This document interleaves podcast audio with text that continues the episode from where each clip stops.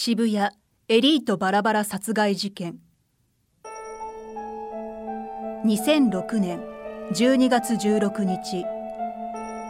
東京都新宿区西新宿の路上でゴミ袋に入れられた男性の遺体が見つかった。遺体の頭部と腰から下手首などが切断されていた。さらに12月28日渋谷区の空き家の庭で下半身が見つかり上半身の DNA と一致。同一人物の遺体であることが分かった。遺体の身元は外資系会社員の Y さんだと判明した。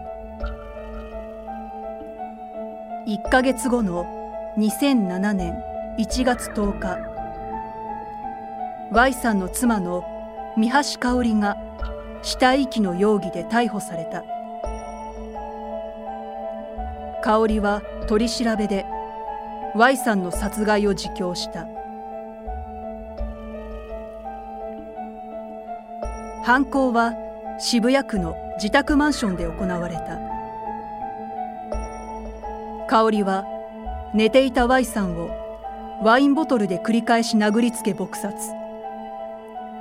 その後遺体をノコギリなどで切断。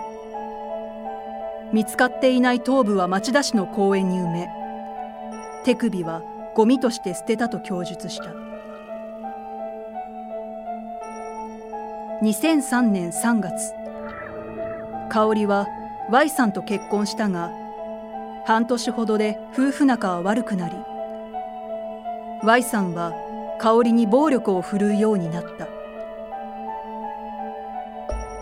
香織は一時期鼻の骨を折られ保護施設に避難したこともあった。Y さんが謝罪したため再び一緒に暮らし始めたが Y さんの香織への暴力は止まらなかった。パートナーへの愛を失った2人は互いに不倫相手を持ちこの頃には逆に香織が夫に暴力を振るっていたという証言もある。犯行当夜2人は激しく口論しており Y さんが先に就寝した後香織は今までの経緯から不満と怒りを爆発させ突発的に Y さん殺害に及んだとみられる。江戸川乱歩。昭和世間を騒然とさせた犯罪小説を発表した作家である。ヒマラヤ聞き放題では江戸川乱歩作品のオーディオブックを配信中。今なら90日間無料クーポンを差し上げます。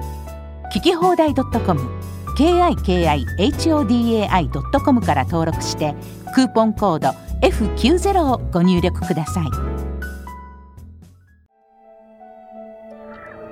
犯行後香織は Y さんの遺体を隠すことを思いつき遺体を運びやすいようにバラバラにして別々の場所に捨てた後犯行に使用した道具や死体を一時的に入れていたクローゼットを処分した。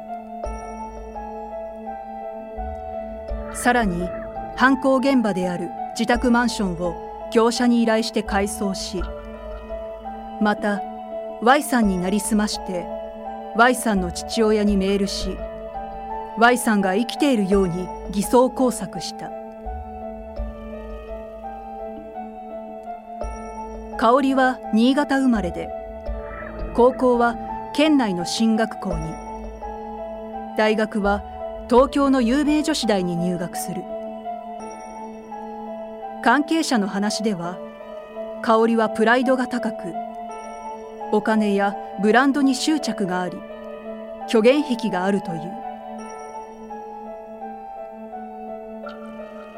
香織は Y さんから暴行を受け心的外傷後ストレス障害 PTSD だったと供述し後半でも心神喪失状態が認められた上で責任能力の有無が争われた。弁護側は無罪を訴え検察側は責任能力はあったとして懲役20年を求刑した。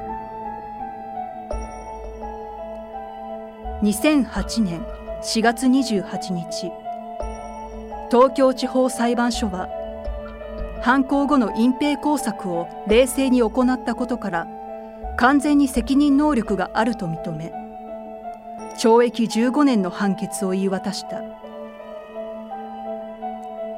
弁護側は判決を不服として控訴したが棄却され2010年6月香りの刑が確定した。